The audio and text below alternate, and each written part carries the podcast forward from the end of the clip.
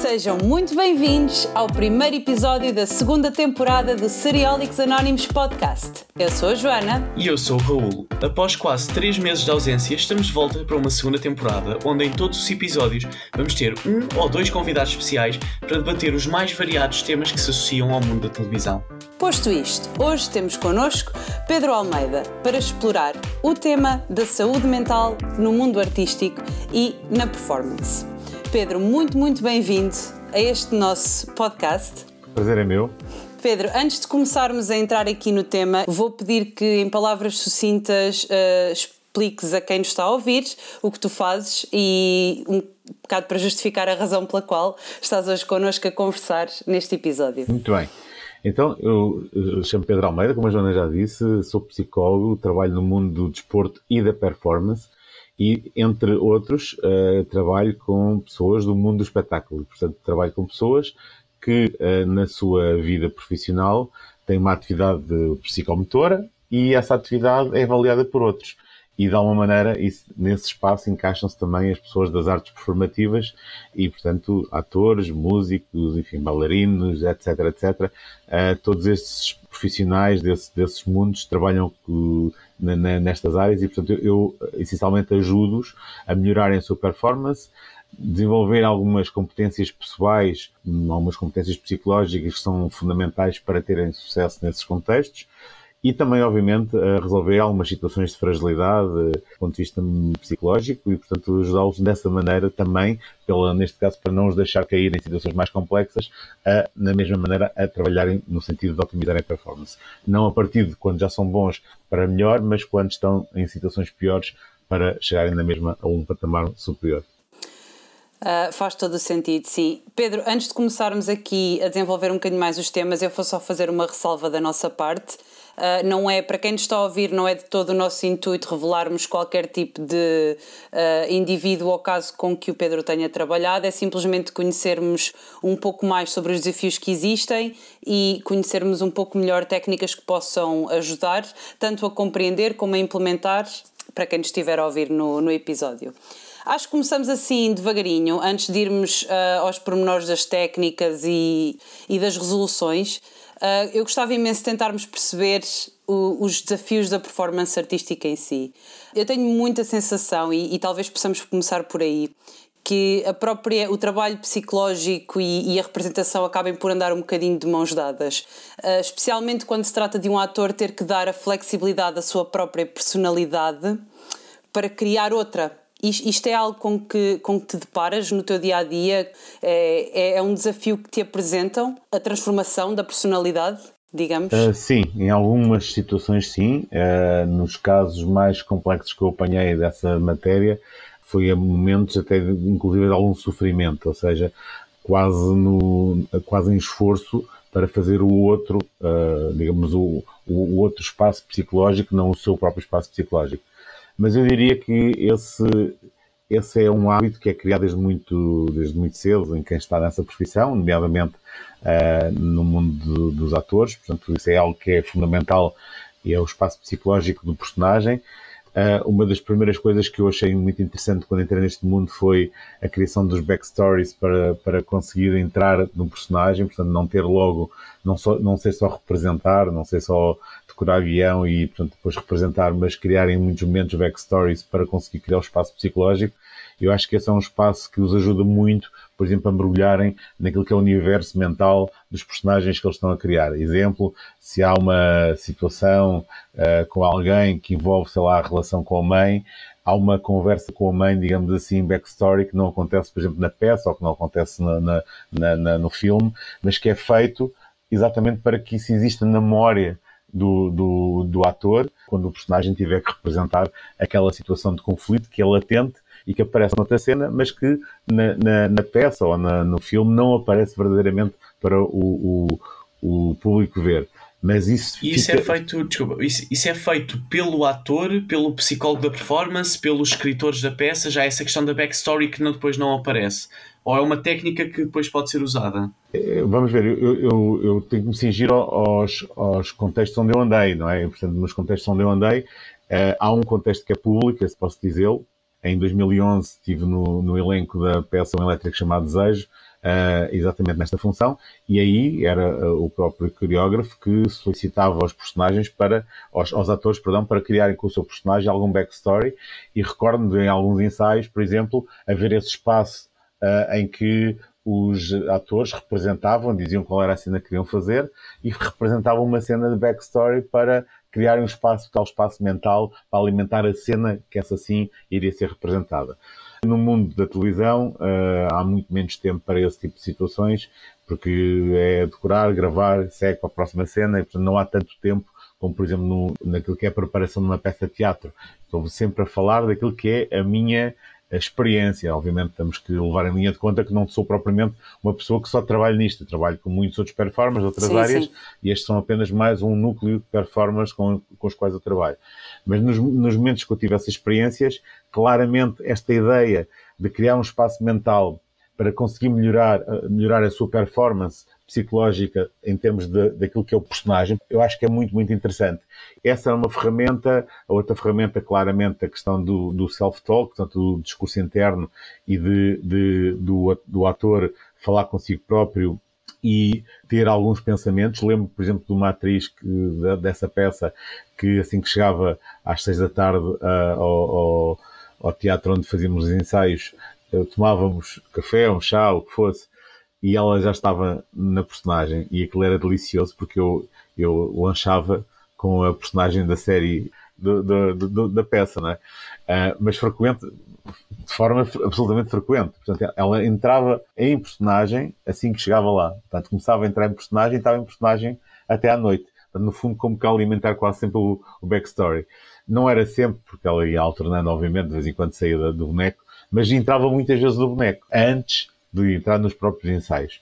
Portanto, eu diria que há um sem número de, de estratégias que depois cada um, pela sua experiência, tam, também vai adquirindo, mas eu diria que a questão do backstory, a, para entrar no espaço mental e para criar memórias, a questão do, do discurso interno, de falar em consigo próprio como se fosse um personagem, numa lógica claramente profissional, ou seja, eles sabem que aquilo é o mindset que têm que criar para atuar e para terem a melhor performance possível, eu acho que são algumas das ferramentas que eu fui vendo que são utilizadas pelos melhores e que eu julgo que funcionam muito bem. Um, eu tenho aqui mais uma, mais uma questão que, que é os timings. Um, o pouco tempo que têm, muito provavelmente, desde o momento em que sabem que vão ter que atuar até ao momento em que começam a atuar, até ao momento em que têm que se desligar daquela personagem e transformar-se noutra. Isto é algo que, com que tu lides, o, o pouco tempo que têm para poder trabalhar isto, uh, em que eles são outra personagem que não eles próprios, digamos. Sim.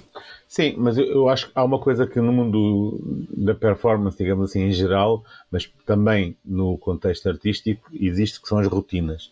Cada, cada performer tem sempre as suas rotinas e em grupo também há rotinas que ajudam a focar, ajudam a sairmos do nosso mundo normal e claramente a focarmos na tarefa, a entrarmos naquilo que temos que fazer em termos de tarefa uh, objetiva, em termos de a tarefa que vai ser filmada, que vai ser representada, uh, que vai ser, uh, no fundo, avaliada por alguém. e, portanto, as rotinas são um bocadinho de tudo. aquela rotina que eu estava a falar daquela atriz de entrar em personagem era uma rotina para ir aquecendo, digamos assim, para conseguir ter o melhor, melhor rendimento possível enquanto, enquanto atriz na, na, nos ensaios que iriam ser feitos a seguir. O que sim é que nós sabemos que as rotinas são absolutamente essenciais para ganhar foco e para ganhar alguma segurança e alguma confiança naquilo que vais fazer a seguir. E, portanto, é muito importante ter rotinas e todos nós temos pequenos detalhes que tu foste montando ao longo da tua vida, porque foste percebendo que, o que é que funcionava melhor e o que é que funcionava pior, e foste uh, ficando com isso para ti e sabes que isso é importante para ti antes de começares. Até porque aquilo às vezes é o, é o gatilho para tu saberes que, ok, vamos começar. Uh, e mentalmente, ok, uf, fecha. É só aqui agora. É Muda mudar o mindset, mindset na tua digamos. cabeça. Sim, sim, sim. E portanto, eu diria que uh, quando quando estavas a falar de mudar de personagem, estamos a falar de mudar de série, mudar, mudar de telenovela, mudar de série. Mudar de trabalho, mudar neste de caso. trabalho, sim. Eu diria que há quase sempre algum tempo entre uma coisa e outra, ok? Não muito, algumas vezes é, é, é, é muito direto. Recordo, por exemplo, que um dos atores tinha mais que uma coisa ao mesmo tempo, naquele momento, e, e ele dizia-me, recordo dele me dizer que aquilo às vezes era complexo, tinha que sair, tinha estado a gravar de manhã numa coisa e depois à tarde ia, ia ensaiar para a peça. E, portanto, esse, esse tipo de, de mecanismos, vamos lhe chamar então aqui rotinas, que é como se chama do ponto de vista psicológico, são dimensões cognitivas, portanto, a forma como tu pensas e falas contigo próprio, alguns comportamentos, pode ser simplesmente teres um bocadinho de meditação ou, ou, ou de, de, yoga ou de relaxamento para conseguires limpar-te um bocadinho de, do, do, outro filme energético com que tu vinhas. Portanto, tens muitos mecanismos para conseguires focar na tarefa e mergulhares no novo personagem. Eh, e estava a falar até de, de quando tu estás em simultâneo com duas coisas diferentes, ok? Quando tu mudas de trabalho, eu julgo que é um bocadinho mais fácil, porque no fundo derramaste o outro, limpas isso na tua cabeça e, e, e mergulhas Sim. no outro. Acho que é mais difícil quando tens mais que uma tarefa em simultâneo. Tens uma gravação de uma novela, podes ter um spot não sei para onde e tens um ensaio de uma peça de teatro, por exemplo. Isso pode ser mais complexo quando estás em muitos, muitas frentes. Também não é assim tão comum, estás em muitas frentes, diga-se de passagem. Também há o outro lado, que menos comum também, mas que é quando estivermos na mesma produção tanto tempo, por exemplo, sabemos que há séries que duram 15 temporadas e que deram, trouxeram durante 15 anos aquele ator esteve a representar aquela personagem, depois esse lado de abandonar e de ir representar outra, nesse, nestes casos específicos, também deve ter outro peso aí, também pode ter outras dificuldades uh, acrescidas. Sim, eu julgo que sim. Eu não, não apanhei ninguém ainda com esse tipo de casuística, mas imagino que, por exemplo, o jovem Harry Potter, do, que fez a, o filme do Harry Potter, deve ter sido difícil e vai ser difícil livrar-se daquele boneco. Quer dizer, digo eu, não sei, não sei se pode não ser nada difícil e posso estar exatamente no, no exemplo oposto, mas eh, do ponto de vista de, de, do boneco em si, há algumas, uh, algumas dimensões e esse, se calhar, nem é o melhor exemplo porque esse ele foi crescendo e, portanto, ele foi mudando as, as feições, mas temos, uh, uh, por exemplo, vou, vou, dar exemplos. Há atores e atrizes que fazem sempre mal da fita, fazem sempre de vilão. E de Joaquim de Almeida, por exemplo, o está muito sério. Por o Joaquim de Almeida fazer um papel cómico, vamos imaginar, uh, ou romântico, ou sei, pode ser difícil, não é? Porque de repente tu pode, digamos, romper muito o seu estilo, os seus trajeitos, os seus comportamentos, as suas formas de dizer as palavras, etc, etc. Mas eu nunca trabalhei com ninguém com essas circunstâncias, portanto estou só a hipotizar, mas eu diria que sim, pode ser difícil, claramente a exposição que estas pessoas têm, tal como qualquer performer de alta competição também, não, não só ligado ao mundo artístico, mas tem, tem uma, uma grande exposição. A sua vida não tem uma vida quase pessoal ou íntima que não seja, não haja paparazzis, não conseguem ir beber um copo a um bar sem serem reconhecidos e haver não sei quantas pessoas a querer tirar uma foto, uma selfie, dois dedos de conversa, etc. E no caso, então, por exemplo, de, de, dos atores que começam nisto jovens, como é que eles conseguem lidar com isso? Também é, é um caso que já tiveste, não necessariamente um ator jovem, mas de, de, de, pessoas que têm dificuldade a lidar com este grau de exposição? Dos atores, eu, eu tenho dois mundos onde isto acontece, não é? o mundo do desporto e o mundo da, da, da, deste, deste, mundo mais do espetáculo. Uh, no mundo do desporto, eles são ensinados, por exemplo, desde muito pequeninos, a terem que conviver com isso de forma saudável, ou seja, aceitarem, por muito mal dispostos que estejam, têm que dar autógrafos, têm que fazer aquela carinha, encostar a outra carinha, sorrir e para tirar a fotografia, porque eles sabem que isso é o, é o money return, não é? Portanto, eles, eles sabem que isso é o que, é o que paga camisolas a seguir, é o que paga uh, bilhetes no estádio, etc, etc. Portanto, são treinados desde sempre a fazerem isso tranquilamente, ok? Eu percebi que, por exemplo, no mundo do espetáculo, e estou a falar das poucas experiências que eu tive, não, não são tantas como poucas quando comparadas, já vão em mais de uma dezena, mas, mas quando comparadas com o volume de casos que eu já tive no mundo do desporto, são menos, obviamente. Mas já, já vai para cima de uma dezena os casos que eu tive e fui encontrando aqui e ali alguma dificuldade às vezes de gerir a ausência de vida privada, ok? Uh, reagindo mal, que chatice, agora temos que estar a fazer lá com estes personagens, agora temos que estar a, a, a, tirar fotos, agora temos que estar a não sei o quê, agora temos que estar... E, evidentemente, a consciencialização da importância desses momentos de contacto com o público, eu acho que é um processo educativo como outro processo qualquer, e tu vais ter que levar com esse filme porque não tens outro remédio. Se queres ter vida privada, não aparece em público. É tão simples quanto isso.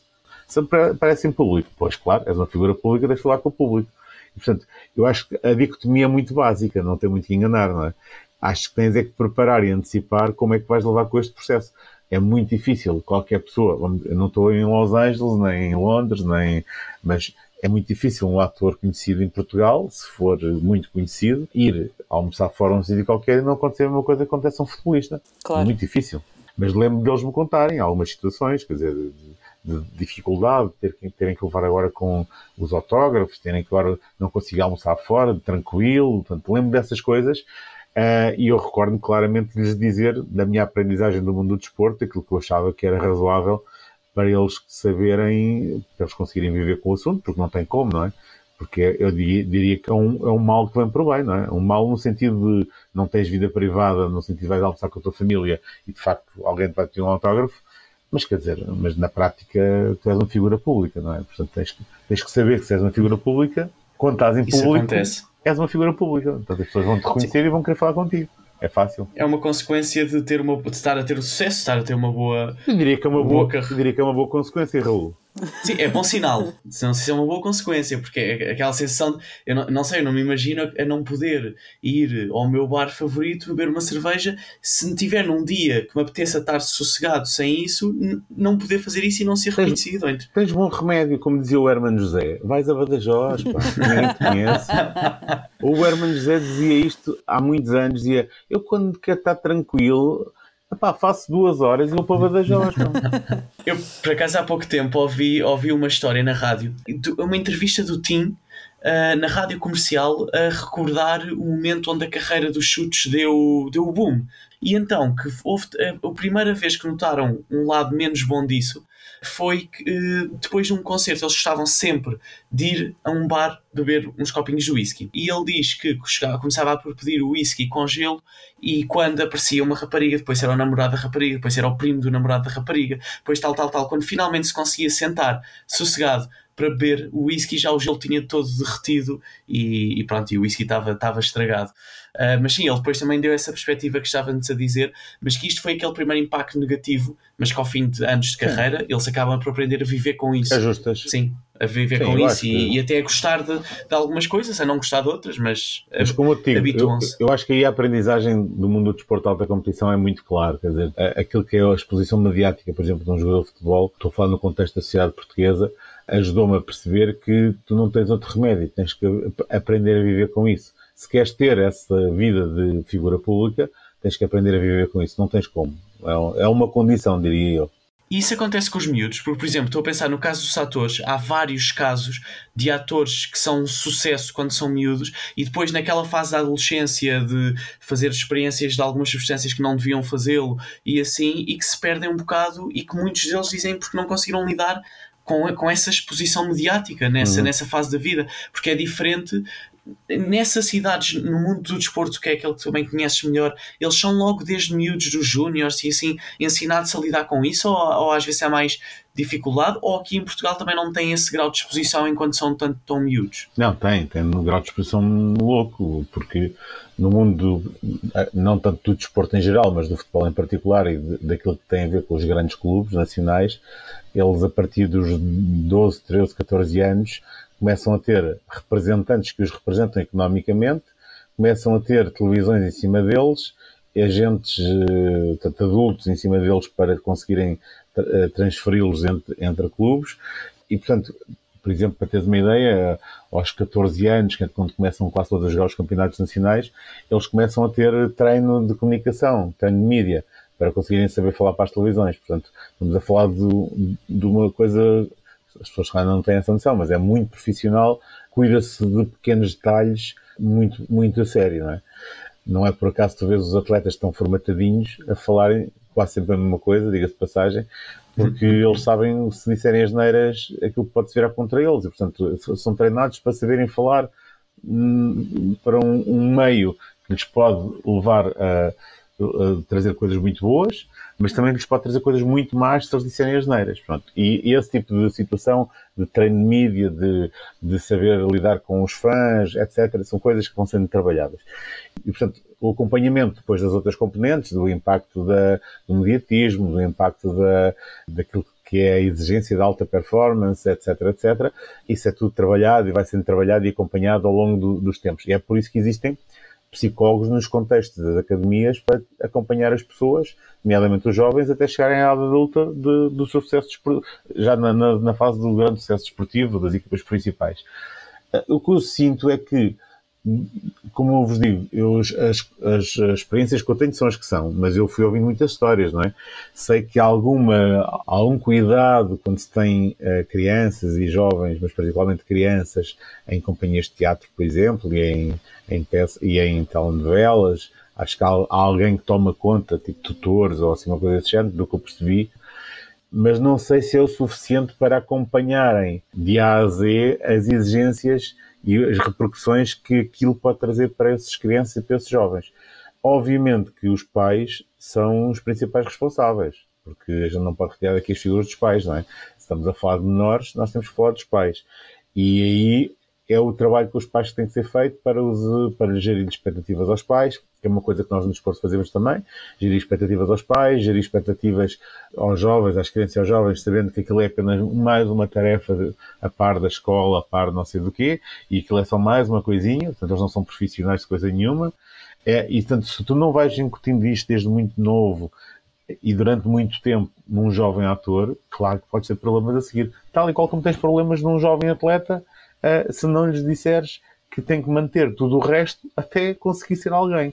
Porque enquanto não conseguir ser ninguém. Sim, tem que ser um trabalho muito estruturado, estruturado e. Em paralelo e, a, e, a, e, de forma sistémica. Ou seja, tu não podes fazer isto só com o miúdo, tens de fazer com o miúdo, com os pais do miúdo, com as pessoas que são responsáveis, neste caso concreto, no contexto das gravações ou no contexto das companhias, uh, no, no, sentido de alguma responsabilização social sobre isto, porque senão é evidente que podes pôr pessoas em risco, não é? De claro. alguma maneira o impacto disto, se não houver alguém fez algum trabalho de gestão de expectativas com os miúdos e com os pais dos miúdos, isto pode dar asneira, garantidamente. Claro.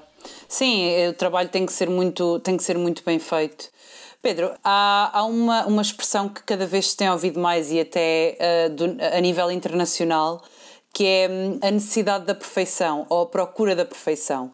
E a exposição mediática acaba por fazer com que estas pessoas estejam constantemente à procura de ser perfeitas. Isto é algo que tu já tenhas apanhado e, e se sim, se já tiveste lidar com isto, consegues de alguma forma dar. Eu, eu, eu não quero dizer a palavra conselhos, mas dar alguma, alguma técnica, alguma mecânica que possa aliviar um bocadinho esta pressão a alguém que esteja a passar por isso ou por essa sensação? Hum. Uh, nem, nem. A, a, perfeição ou o perfeccionismo é algo que, do ponto de vista uh, teórico e prático, pode ser visto como algo bom e algo menos bom, ok?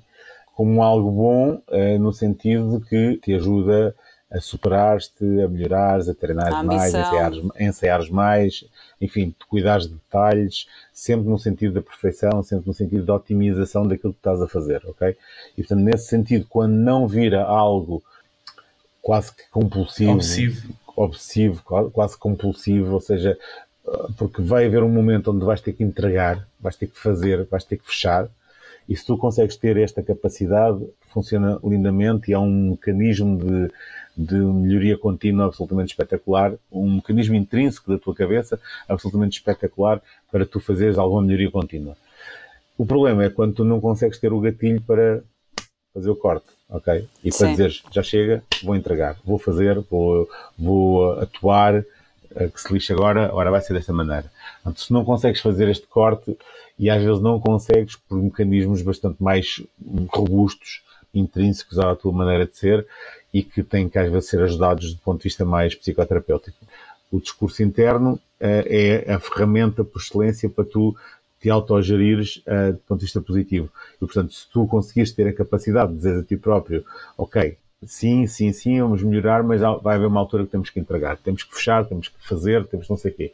Se tu tiveres capacidade de falar contigo próprio e sozinho te autorregulares, ou seja, saberes que, ok, está na altura de dizer basta, vai como for, vai ficar como, como, como tem que ficar, até porque em muitos momentos é o próprio contexto que te impõe isto, porque estás a fazer vários takes e alguém te diz, vá, segue, acabou. Pois. E tu não achas que aquilo tenha ficado perfeito, não achas que aquilo tenha ficado mesmo muito bom, mas questão, e sofres com isso e aquilo pesa, depois a seguir no outro take a seguir estás ainda com a cabeça no take anterior e, e coisas deste género. E isso é, é, esses mecanismos são mecanismos complexos.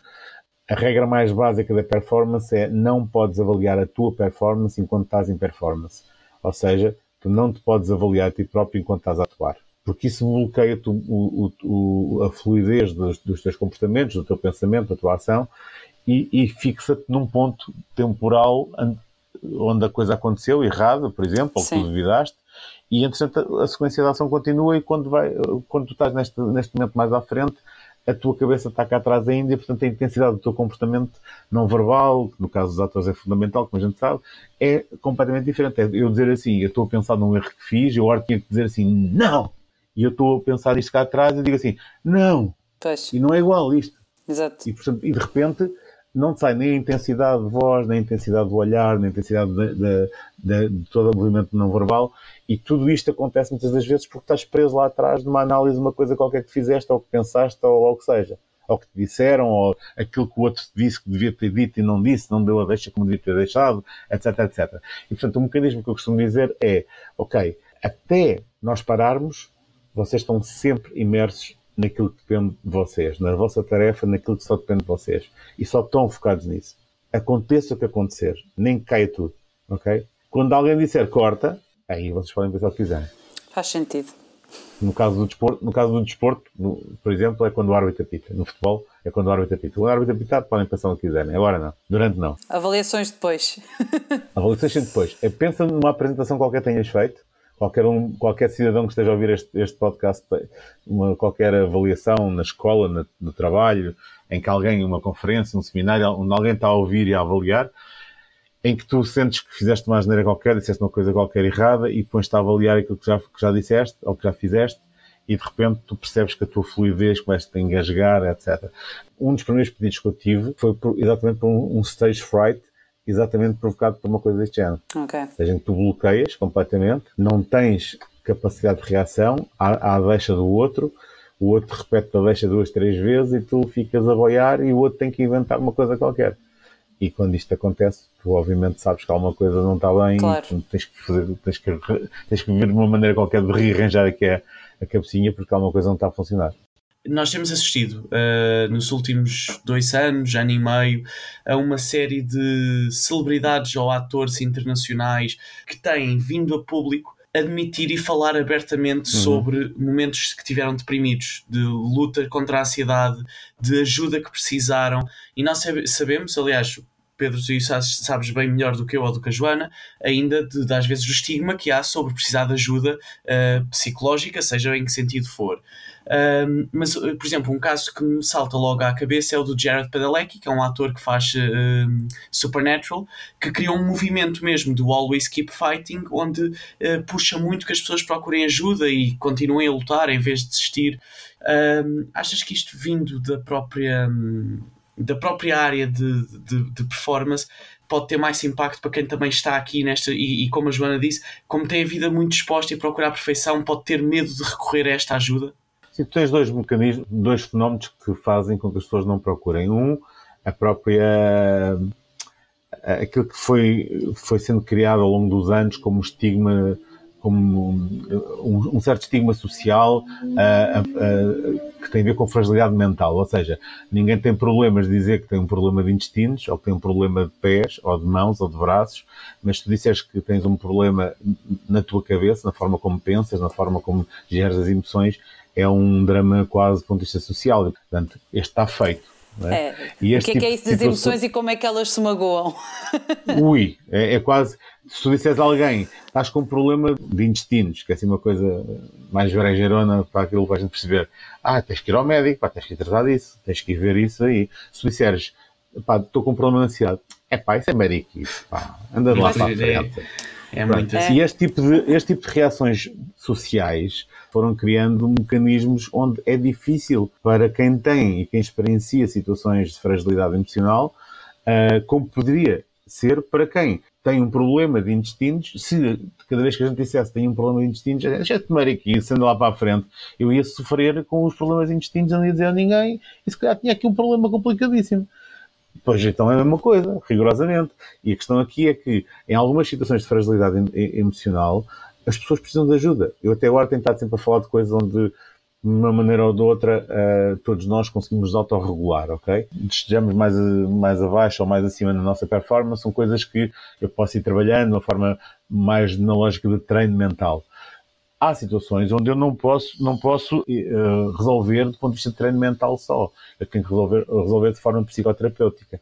E, portanto, eu tenho que resolver em contexto de, de consulta uh, clínica, no sentido de ajudar as pessoas que estão claramente em sofrimento mental, em sofrimento psicológico e que, necessitam de falar sobre isso, de trabalhar essas dimensões e, portanto, trabalhar esses aspectos da sua saúde, que neste caso são aspectos de saúde mental. E, portanto, quando tu tens um movimento que parte dos próprios, dos próprios performers.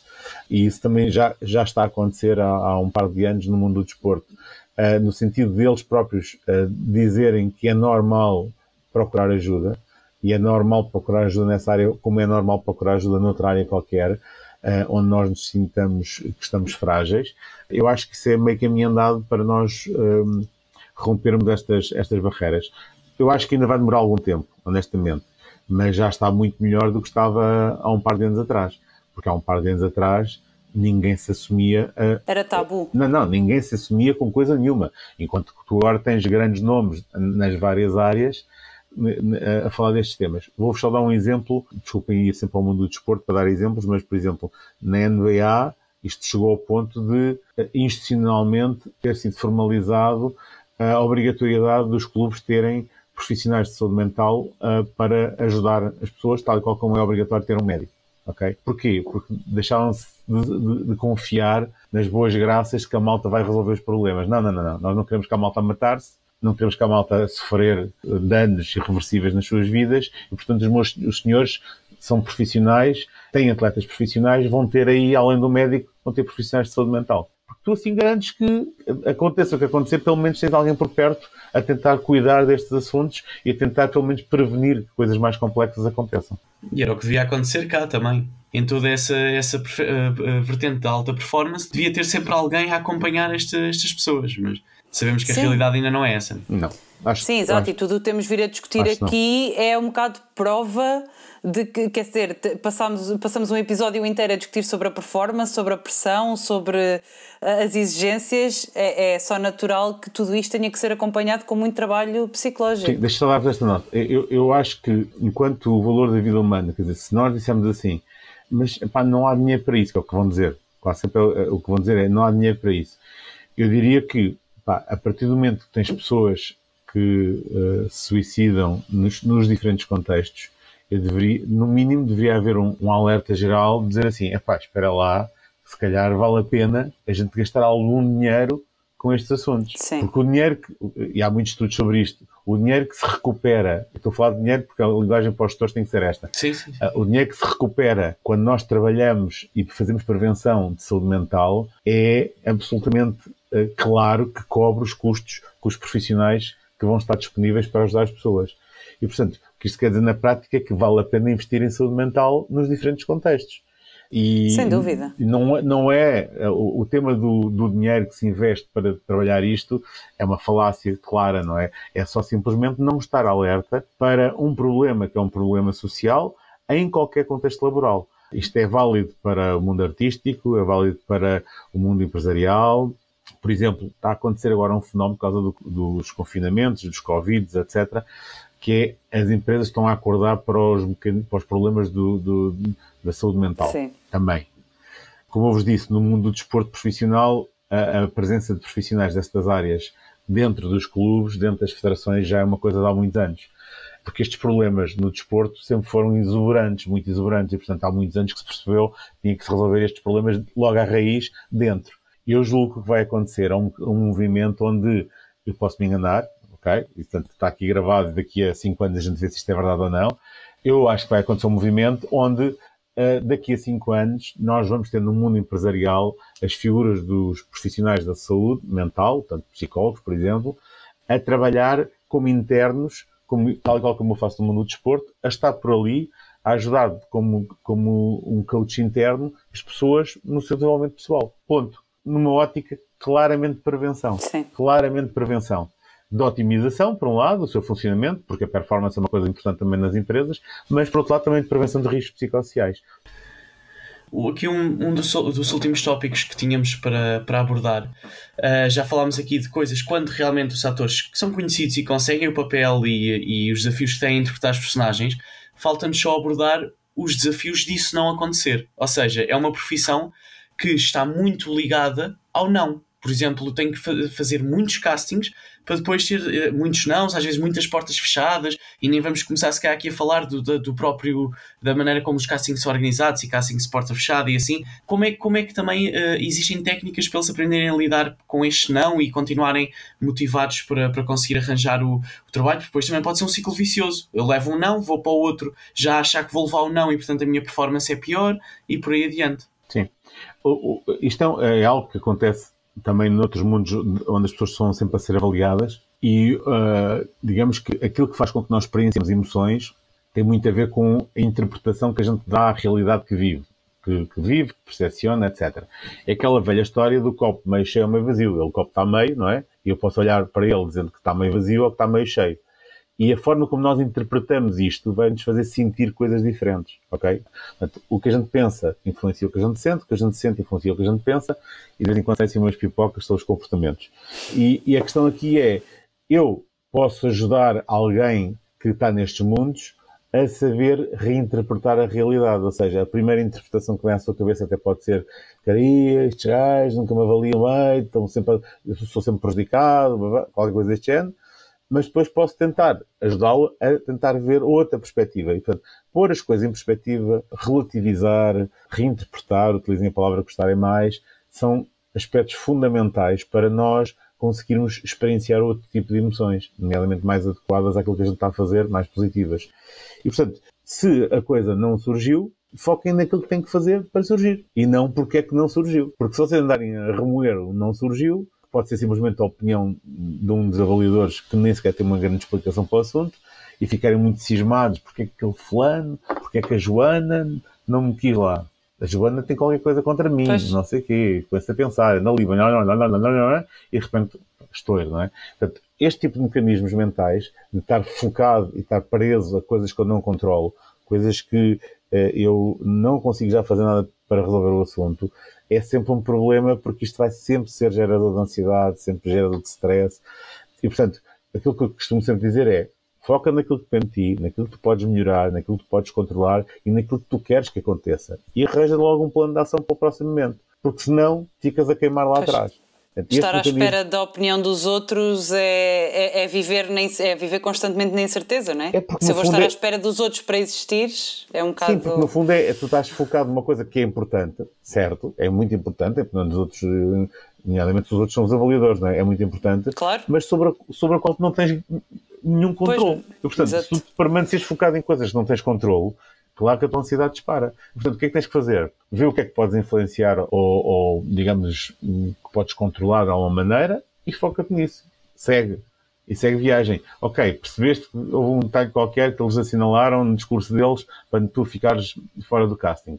Ou tu próprio tens uma autoperceção que houve um detalhe qualquer, não sei o quê. Ou então, simplesmente foca-te naquilo que tu sabes que és bom e que até funcionou trabalha mais nisso para isso ainda ser melhor, para, para comatar e tapar o resto. E isto é muito, muito importante no momento de tu te superares, ok? Porque a tua energia está sempre colocada no sítio onde tu controlas. E isto são mecanismos mentais fundamentais para tu conseguires dar saltos em frente depois. Bem, eu acho que isto é uma ótima nota para nós encerrarmos o, o nosso episódio. Muito obrigada, Pedro, por, por te ter juntado a nós nesta conversa e por teres disponibilizado o teu conhecimento. O gosto foi meu. Agradecemos também à Cerveja Vadia que nos fornece a Cidra Vadia. É um produto 100% português, experimentem porque vão gostar. Os Seriólicos Anónimos são um projeto de séries da TV. Sigam-nos no Spotify, no Apple Podcasts ou em qualquer outra plataforma disponível para estarem sempre a par dos novos episódios quinzenais. Visitem o nosso website seriólicosanónimos.seriesdatv.pt e o nosso Instagram em SDTV Oficial. Deixem-nos o vosso feedback sobre este episódio. Se tiverem alguma questão que nós possamos esclarecer ou até encaminhar ao Pedro, quem sabe, não vou prometer nada, comuniquem connosco. Pedro, Pedro L. Almeida, é fácil também. Oh, até disponibiliza o e-mail e tudo, malta. Não, não, não é e-mail, não é e-mail, é nas redes sociais. Ah, é o handle, ah, é o handle. Pedro L. Almeida. Pronto, estão à vontade, deixem uma mensagem e lembrem-se: o que a realidade não vos traz, trazem-vos as séries.